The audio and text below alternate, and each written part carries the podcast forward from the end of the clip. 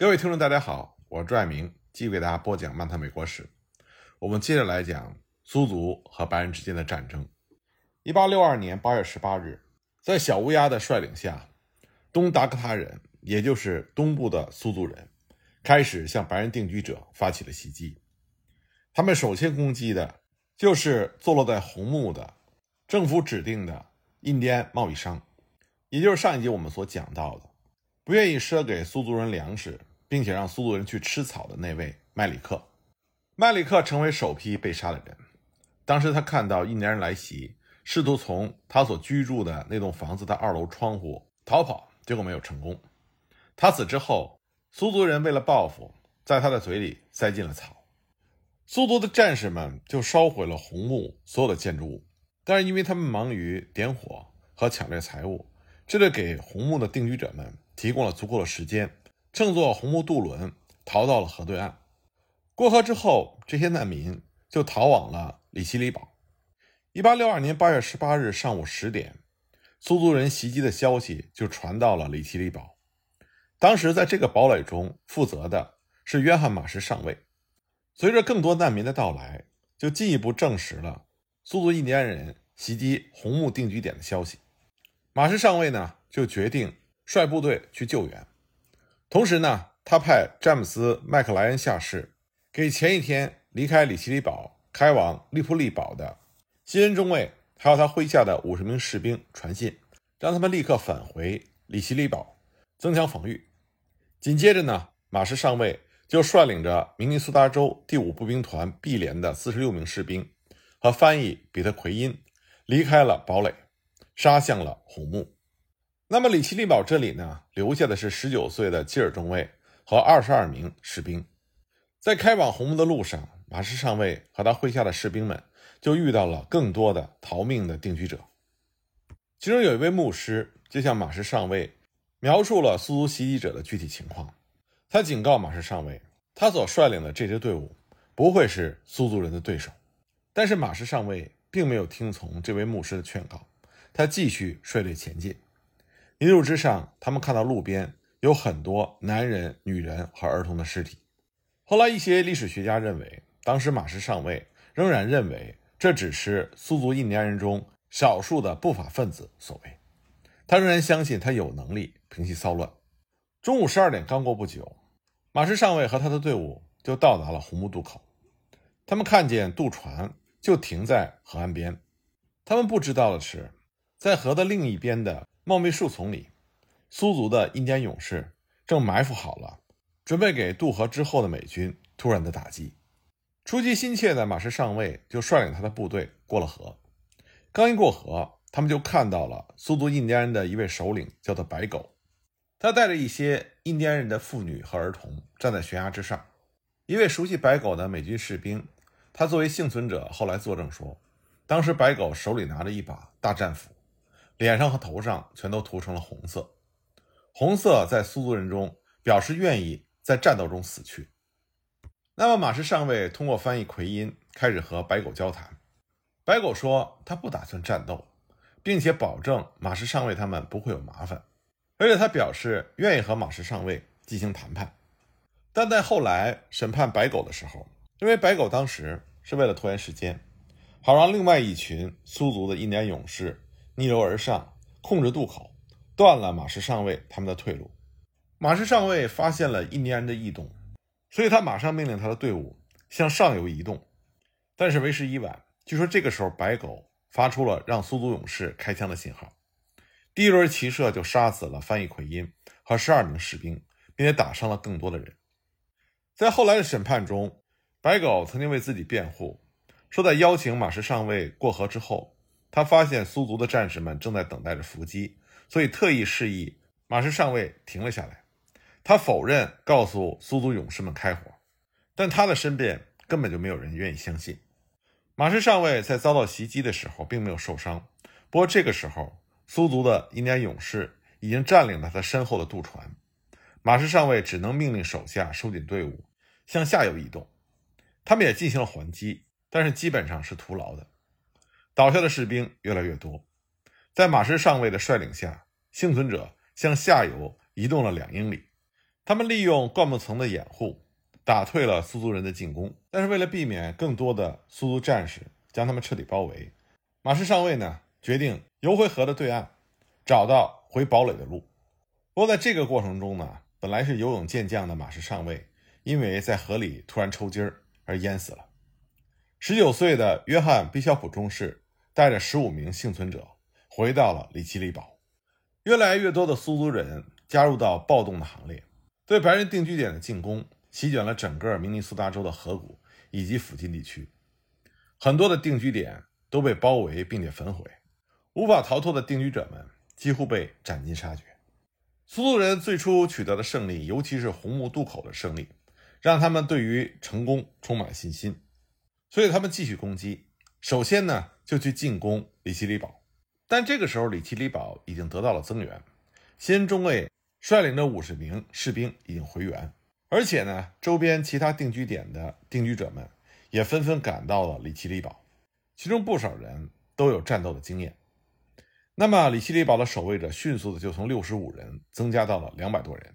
更为重要的是，里奇里堡拥有三门六磅炮、两门十二磅炮和一门二十四磅炮，所以在火力优势下，苏族人的进攻被打退了。当时进攻里奇里堡的。苏族战士有八百多人，形势最危急的时候，新任中尉甚至被迫下令将一侧的建筑物全部点燃，来防止印第安人通过他们潜入堡垒。苏族人的围攻一直持续到了八月二十七号，直到美军西布利上校带着一千四百人的部队从斯内灵堡到达。小乌鸦率领的苏族战士一看打不下里奇利堡，所以他们就转向周边的城镇，杀死沿途碰到的定居者。而他们的下一个目标就是明尼苏达州一个比较大的定居点新乌尔姆。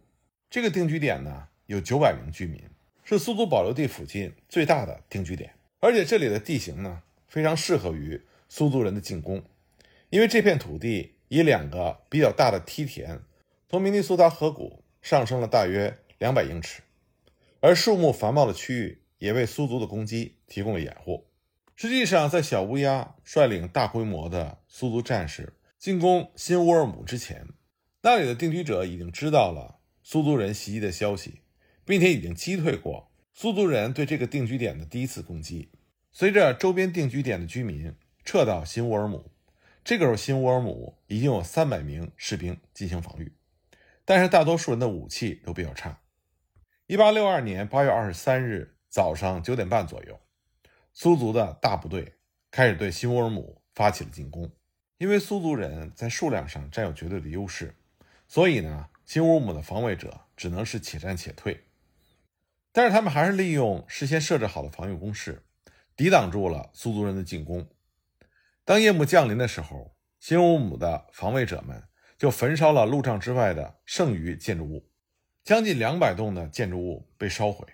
而缩小了防御范围的新乌尔姆的定居者们，他们的防御能力也得到了加强，因此第二天苏族人的进攻仍然被击退了。一看占领新乌尔姆的难度比较大，苏族部队就离开了新乌尔姆。利用这个机会，新乌尔姆的定居者们就撤离到了曼凯托。撤退队伍里有一百五十三辆马车，一共撤出的定居者是两千人。在里奇里堡作战。和新乌姆作战之后，那么当时这个地区的美军指挥官西布利上校就计划对以小乌鸦为首的苏族人进行报复，并且解救那些被苏族人俘虏的定居者。那么这个时候呢，一些遇难定居者的家人和朋友就恳求西布利上校派人去掩埋那些被杀死的定居者的尸体。八月二十九日，西布利上校就派出了两名侦察员。离开要塞去探查情况，那么这两名侦察员就报告说，苏族人已经向北运动。根据这个情报，西布利上校就得出了结论：可以派出队伍去埋葬死者，这是安全的。同时，他也想搞清楚，在红木以及后来出发去援救红木的马什上校和他的部下到底发生了什么事情。因此，八月三十一日，西布利上校从里奇里堡就派出了一个。由一百五十三人组成的部队前往红木。就在同一时间，在苏族人的阵营中也产生了巨大的争论。苏族人知道有更多的部队抵达了里奇里堡，所以经过激烈的辩论，最后他们决定分成两路，大概有一百多战士随着小乌鸦进入到哈金森以西的大森林。他们计划袭击那里的磨坊，获取面粉，并且袭击开往里奇里堡的补给车队。另外呢，由灰鸟、大鹰等印第安人酋长，他们率领两百多名苏族战士以及印第安妇女沿河向南，目的呢是收集被遗弃在小乌鸦所居住的村落以及被遗弃的新乌尔姆定居点的物资。那么，西布利上校所派出的那支队伍。他是由格兰特上尉指挥的明尼苏达州第六志愿步兵团的 A 连和卡伦边防卫队的 A 连作为主要的军事力量。另外呢，还有一位是之前印第安部族的管理者，熟悉当地情况的约瑟夫·布朗少校。布朗少校参加这个队伍的主要目的是为了寻找他的妻子和孩子。实际上呢，他的妻儿已经被其他人救出来，只是布朗少校还没有得到消息。队伍出发之后，就向着红木进军。大约在行进了四英里之后，他们在红木渡口附近的一座农舍停了下来。那座农舍里有一名医生和其他人被杀。他们在道路两侧发现了数十具尸体，他们估计掩埋了二十八名遇难者。第二天呢，为了更有效率地掩埋受难者，这支队伍就分成了两路。德兰特率领那一路向北进入到比佛河地区。掩埋了三十多具尸体，还救出了一位幸存者。那布朗少校所率领的那一队则前往红木，在途中呢，他们在路边发现并且掩埋了很多尸体，那么包括马什上尉的一些手下和一些平民。进入红木定居点之后，他们又掩埋了更多的尸体。那布朗还曾经去探查了小乌鸦废弃的村庄，他阻止了自己的手下。烧毁小乌鸦居住的房子。九月一日晚上，天黑之后，格兰特率领他的人就在草原上安营扎寨。布朗少校很快也率领着他那一组人加入到这个营地。到这个时候为止，这支队伍一共掩埋了超过七十五具尸体，没有遇到任何苏族人。他们也对周边进行了仔细的侦查，但没有看到苏族人的痕迹，这就让他们放松了警惕。他们这个营地的位置没有仔细的斟酌过，它处于一块裸露的平原上，周边长满了树木和高高的草。因为他们掉以轻心，所以他们并没有采取足够的预防措施来抵御袭击，比如说挖掘壕沟和在距离营地足够远的地方设置哨兵，以便在敌袭的时候及时的发出警告。他们只是将他们的二十辆货车摆成了马蹄形，并且用绳索将它们绑在一起。围住了大约是半英亩的土地，马呢则被留在东侧畜栏的空旷部分吃草。除了在马车外面设置了少数的警卫，大部分人都去睡觉了。因为在掩埋尸体的过程中，很多人累得筋疲力尽。幸亏呢，在这一队人中有不少人都是有苏族血统的混血儿，他们按照他们以往的习惯是挖了浅坑躺下的。那么这些浅坑。就救了不少人的命。同一时间，由灰鸟、大鹰等印第安酋长所率领的苏族队伍也抵达了红木附近。熟悉地形的苏族的侦察兵早就看到了白人的这支队伍，他们也已经探明了白人的营地。不过呢，根据大鹰后来的回忆说，当时他们并不知道这支队伍的具体人数，他们以为其中也就是有七十五名士兵罢了。所以呢，这些印第安的酋长们认为，白人的这个营地应该很容易被攻陷，所以他们决定在清晨发起袭击。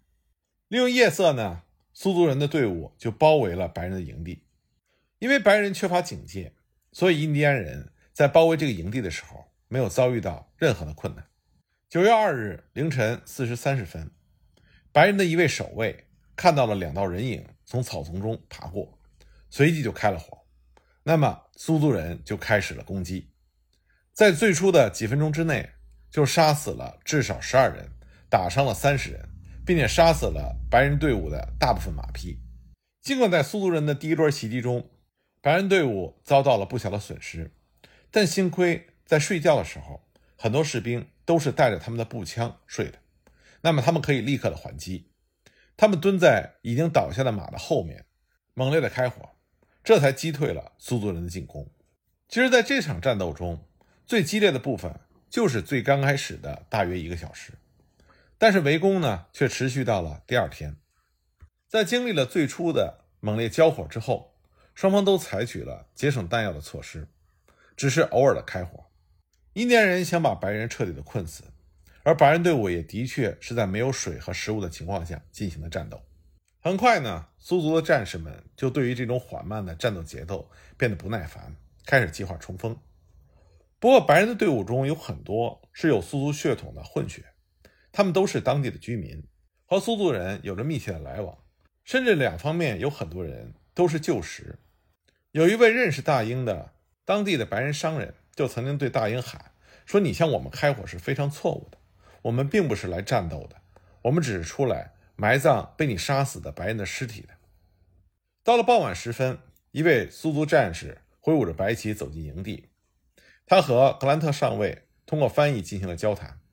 他传达的消息就是，苏族人很快就会有增援，他们计划杀死所有白人士兵，但他们不想杀死任何有苏族血统的混血儿。那么格兰特就问他队伍中的混血成员。是否想要离开？但是这些混血成员都拒绝了。那么格兰特上尉转身就告诉苏族人的信使，说他们有两百人，每个人都有两支步枪，他们有信心抵挡苏族人的任何进攻。但实际上，格兰特是在虚张声势。当时他手下能战斗的只剩下六十五人了。那么格兰特上尉和布朗少校所率领的这支白人队伍，最终是如何逃脱？被苏族人歼灭的厄运的呢？我们下一集再继续给大家讲。